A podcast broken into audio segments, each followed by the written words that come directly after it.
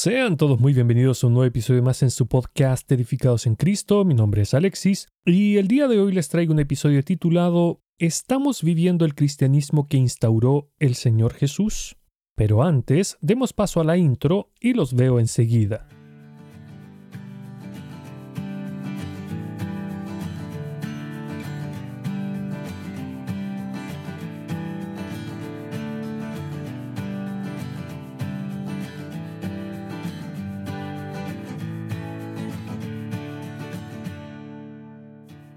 Debido al sistema de lectura bíblica que uso, estos dos últimos años he estado leyendo los Evangelios a diario, y a través de ese tiempo Dios me ha hecho darme cuenta de que el cristianismo que conozco de toda la vida, pues nací en un hogar cristiano, no se asemeja mucho a lo que el Señor Jesús instauró y nos mostró con su ejemplo cuando estuvo acá en la tierra. Probablemente para muchos hermanos lo que acabo de decir es una herejía y lo que diré a continuación quizás les parezca aún más descabellado y extremista. Pero les pido que no cierren sus mentes y corazones, porque todo lo que mencionaré no es más que el ejemplo que el Señor Jesús dejó y muchas de las palabras que Él mismo dijo.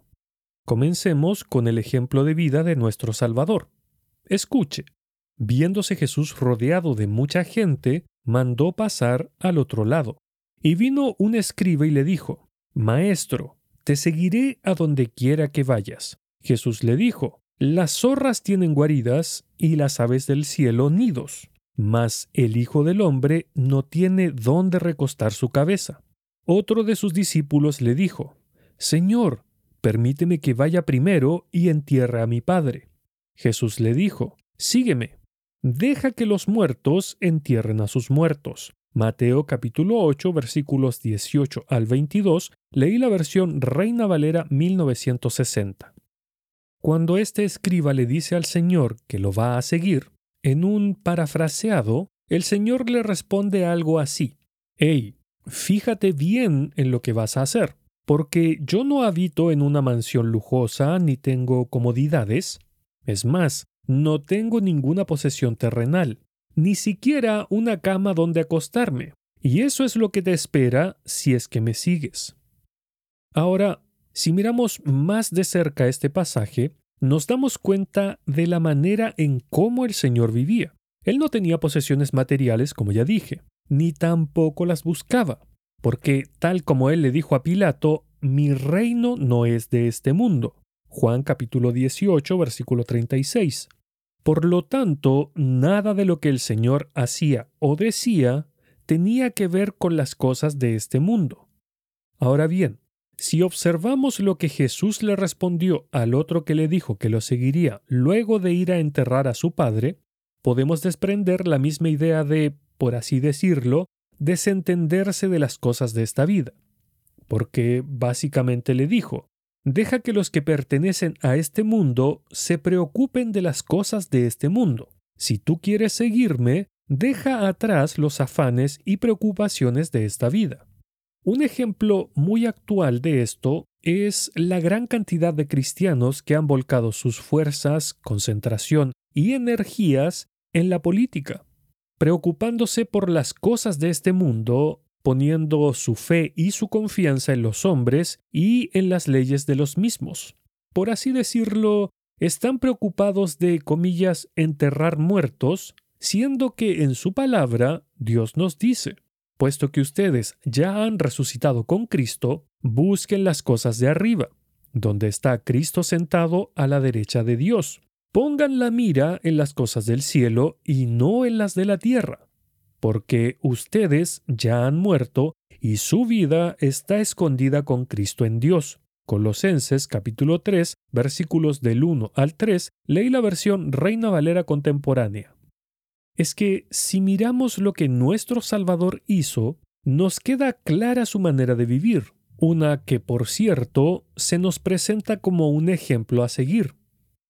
Y el apóstol Pablo nos dice qué es lo que el Señor Jesús hizo antes de venir a este mundo.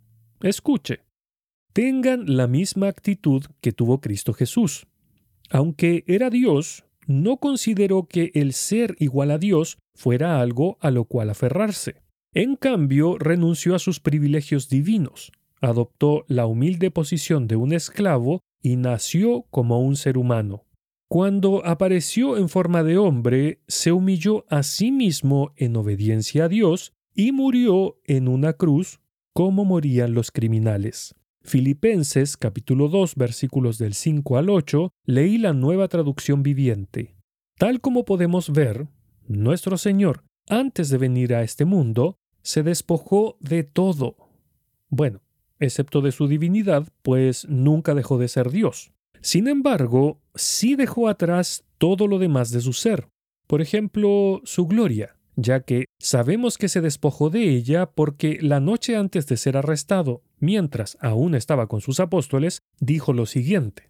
Ahora pues, Padre, glorifícame tú al lado tuyo, con aquella gloria que tuve contigo antes que el mundo fuese. Juan capítulo 17 versículo 5, leí la versión Reina Valera 1960. Ahora, nosotros como seres humanos insertos en este sistema mundano de origen satánico, primera de Juan capítulo 5 verso 19, hemos recibido lo que este mundo y su amo nos ofrece, ya que se nos enseña a buscar únicamente lo material, pero no solo a buscarlo, sino también a desearlo y poner todas nuestras fuerzas para tratar de conseguirlo. Pues el ser humano sin Cristo se afana cada día por lo material de esta vida. No obstante, lo que el Señor Jesús nos dice en su palabra es totalmente opuesto. Escuche. Por eso les digo que no se preocupen por la vida diaria, si tendrán suficiente alimento y bebida o suficiente ropa para vestirse. ¿Acaso no es la vida más que la comida y el cuerpo más que la ropa? Miren los pájaros. No plantan ni cosechan ni guardan comida en graneros, porque el Padre Celestial los alimenta. ¿Y no son ustedes para Él mucho más valiosos que ellos? ¿Acaso con todas sus preocupaciones pueden añadir un solo momento a su vida? ¿Y por qué preocuparse por la ropa? Miren cómo crecen los lirios del campo. No trabajan ni cosen su ropa. Sin embargo, ni Salomón con toda su gloria se vistió tan hermoso como ellos. Si Dios cuida de manera tan maravillosa las flores silvestres que hoy están y mañana se echan al fuego, tengan por seguro que cuidará de ustedes. ¿Por qué tienen tan poca fe? Así que no se preocupen por todo eso diciendo, ¿qué comeremos? ¿Qué beberemos? ¿Qué ropa nos pondremos? Esas cosas dominan el pensamiento de los incrédulos, pero su Padre Celestial ya conoce todas sus necesidades. Busquen el reino de Dios por encima de todo lo demás y lleven una vida justa, y Él les dará todo lo que necesiten. Mateo capítulo 6 versículos 25 al 33 leí la nueva traducción viviente. Analicemos un poco lo que dijo el Señor acá. Él nos dijo que si somos creyentes, no deberíamos preocuparnos ni por el alimento ni por la vestimenta porque esas cosas son las prioritarias de los inconversos. En otras palabras, nos está diciendo que lo material no aporta en nada para nuestras vidas espirituales. Es decir, que todo el afán mundano no nos sirve en lo absoluto para el reino de los cielos. Además, todos esos afanes mundanos, Dios Padre los tiene en cuenta y sabe que necesitamos de ello para poder vivir. Pero no solo lo sabe, sino que si nosotros le creemos, Él nos lo proveerá. Sin embargo, nosotros nos enfocamos únicamente en lo efímero, sin acordarnos de una de las mayores verdades de esta vida, porque nada hemos traído al mundo, así que nada podemos sacar de él. Primera de Timoteo capítulo 6 versículo 7, leí la versión de la Biblia de las Américas. Cuando miramos las cosas como Dios quiere que las veamos, podemos decir que todo lo material de este mundo carece de importancia, porque afanarse en ello no es más que correr en una rueda de hámster, la cual solo nos causa fatiga, pero no nos conduce a ninguna parte. De ahí que el Señor Jesús nos dijera, no acumulen ustedes tesoros en la tierra, donde la polilla y el óxido corroen, y donde los ladrones minan y hurtan. Por el contrario, acumulen tesoros en el cielo, donde ni la polilla ni el óxido corroen, y donde los ladrones no minan ni hurtan. Pues donde esté tu tesoro, allí estará también tu corazón. Mateo capítulo 6 versículos 19 al 21, leí la versión Reina Valera contemporánea.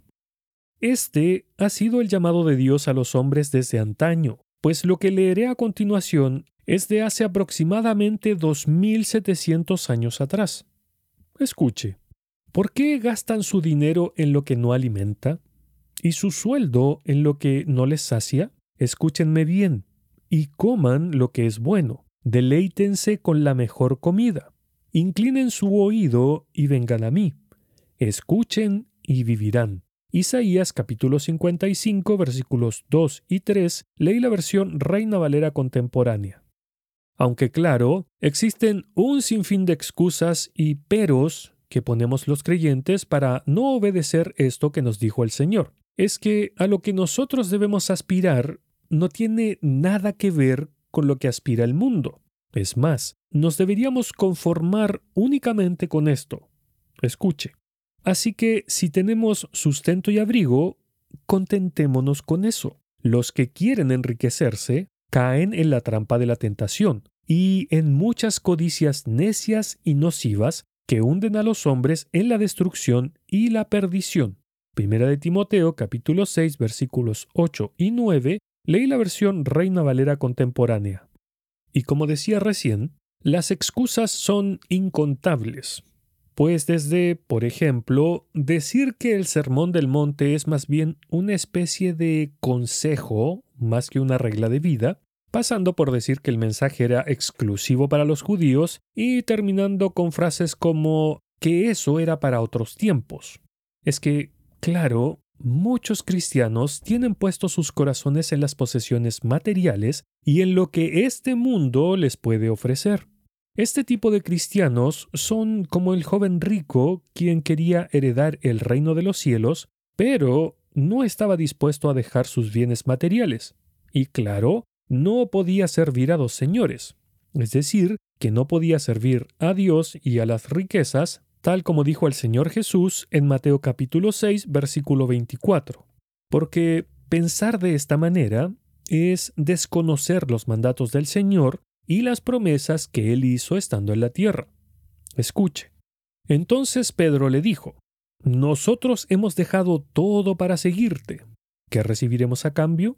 Jesús contestó, les aseguro que cuando el mundo se renueve y el Hijo del Hombre se siente sobre su trono glorioso, ustedes que han sido mis seguidores también se sentarán en doce tronos para juzgar a las doce tribus de Israel. Ponga atención en esta parte. Y todo el que haya dejado casas o hermanos o hermanas o padre o madre o hijos o bienes por mi causa, recibirá cien veces más a cambio y heredará la vida eterna. Mateo capítulo 19 versículos 27 al 29, leí la versión Nueva Traducción Viviente. Mis hermanos, todas esas energías que en general ponemos para conseguir las cosas materiales efímeras de este mundo son tan malgastadas porque debemos tener en mente que aunque vivamos hasta el fin de los tiempos, esta tierra tiene sus días contados, pues será destruida por el fuego tal como nos dice el apóstol Pedro en su segunda carta.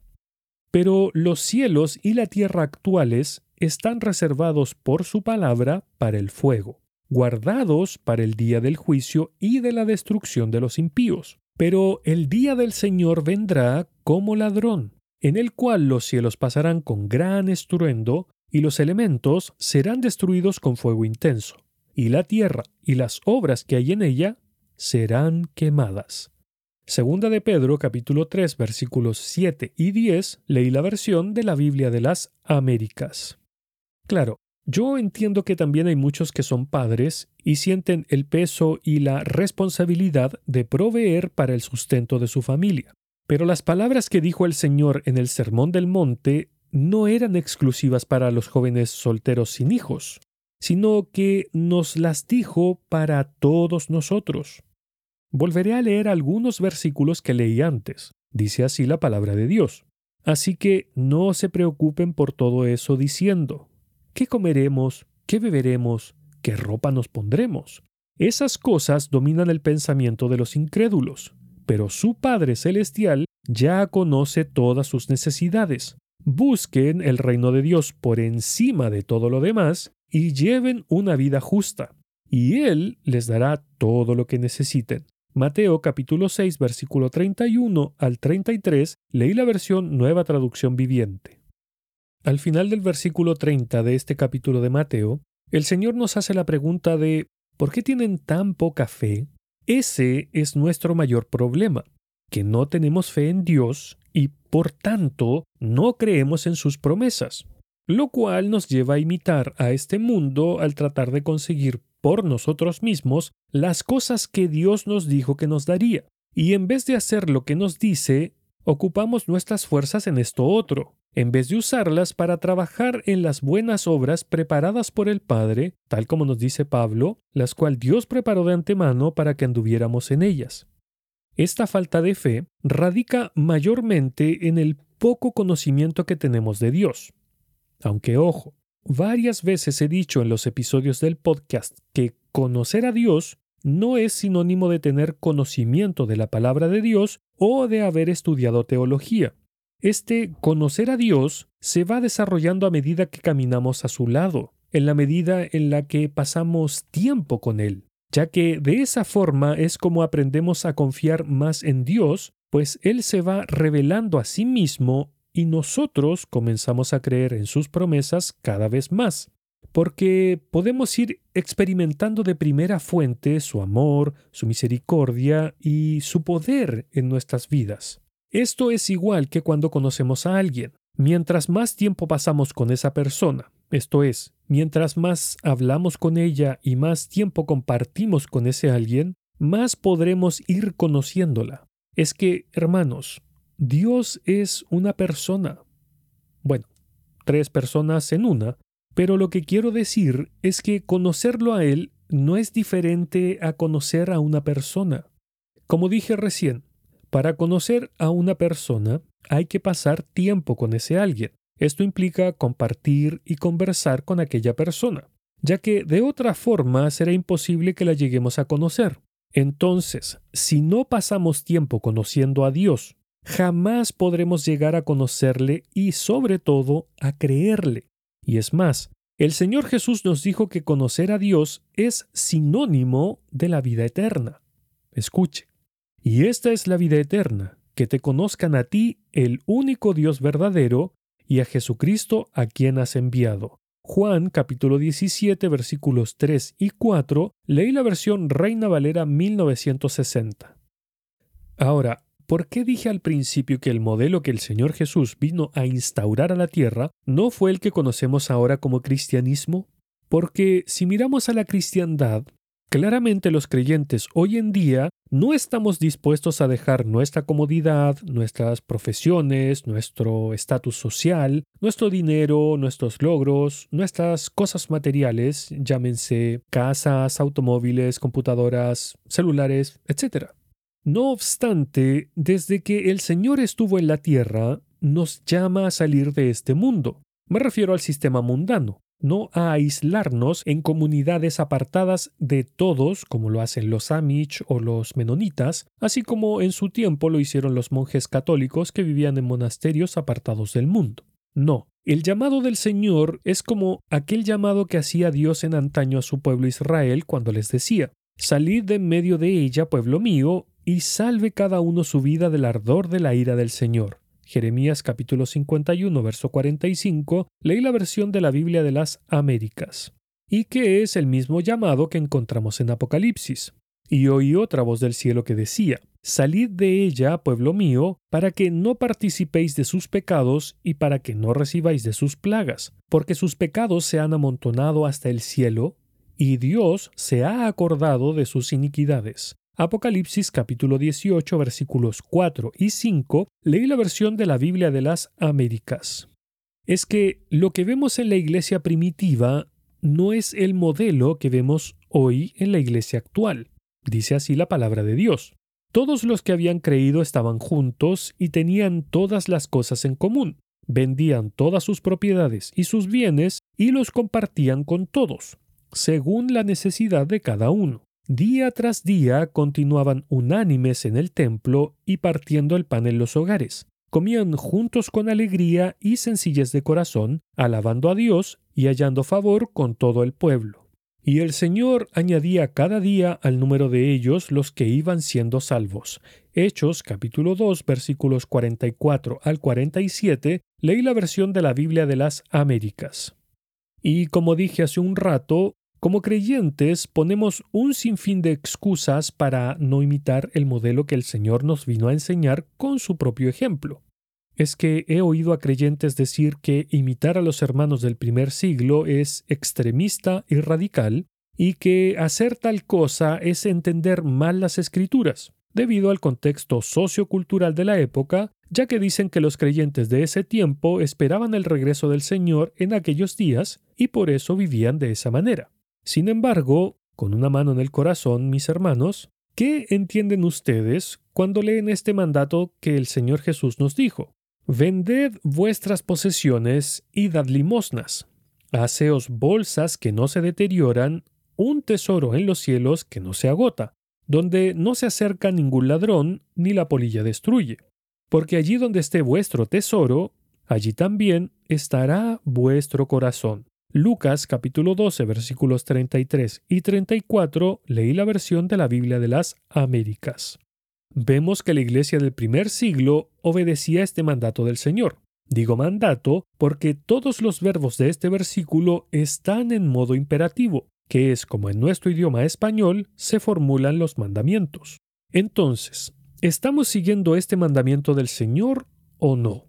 Probablemente pensará que esto es descabellado, que soy muy literal para interpretar las escrituras, que estoy loco, etc. Pero como dije hace un rato atrás, el problema para obedecer estas palabras del Señor es nuestra falta de fe y el apego malsano que tenemos por lo material de este mundo. Porque tal como dice el Señor, donde está nuestro tesoro, ahí está nuestro corazón. Mateo capítulo 6, verso 21. Es decir, que si nuestro tesoro no está en los cielos, claramente estará en la tierra, apegado a lo material. Por eso el llamado de Dios a través del apóstol Pablo en la epístola a los romanos cuando dijo, y no adopten las costumbres de este mundo, sino transfórmense por medio de la renovación de su mente para que comprueben cuál es la voluntad de Dios, lo que es bueno, agradable y perfecto. Romanos capítulo 12 versículo 2, leí la versión Reino Valera contemporánea. Esta adopción de las costumbres mundanas va más allá de la vestimenta, la música, los bailes, etc., sino que implica incluso la manera en cómo vivimos, tal como hemos visto. Ahora, hago una observación porque este no es un llamado a dejarlo todo para quedarnos ociosos, como hicieron algunos en la iglesia de Tesalónica. Escuche, porque también cuando estábamos con vosotros os ordenábamos esto. Si alguno no quiere trabajar, tampoco coma, porque oímos que algunos de entre vosotros andan desordenadamente, no trabajando en nada, sino entremetiéndose en lo ajeno. A los tales mandamos y exhortamos por nuestro Señor Jesucristo que trabajando sosegadamente coman su propio pan. Segunda de Tesalonicenses capítulo 3 versículos 10 al 13, leí la versión Reina Valera 1960. No, el llamado que yo estoy repitiendo es a vivir por fe, porque es el llamado que hizo el Señor Jesús cuando estuvo aquí en la tierra, el cual es, por así decirlo, a dejar las redes y salir a pescar hombres es decir, servir al Señor a tiempo completo y trabajar para ganar almas y para la edificación del cuerpo de Cristo, que es su iglesia. En otras palabras, este es un llamado a hacer tesoros en los cielos, uno que nadie podrá quitarnos. Mis amados hermanos, quiero terminar con esto. La situación actual del mundo empeorará cada día más, sobre todo este próximo año. Así que les insto a que obedezcamos este llamado del Señor, a dejarlo todo por Él, a vivir por fe y a depender enteramente de Él, pues es lo que Dios desea, que seamos como niños pequeñitos que dependan enteramente de Él para todo, porque ya sea que lo queramos o no, esta manera de vivir vendrá sobre todos los creyentes. Que el Señor les bendiga. Para más episodios del podcast, visite el sitio web www.edificadosencristo.net, en donde además podrá encontrar devocionales diarios para su edificación. Este podcast también está disponible en otras plataformas tales como Spotify, Apple Podcast, TuneIn, Stitcher y muchas otras. Si desea ponerse en contacto conmigo, lo puede hacer a través del sitio web www.edificadosencristo.net o escribiendo directamente al correo edificadosencristo.net@gmail.com.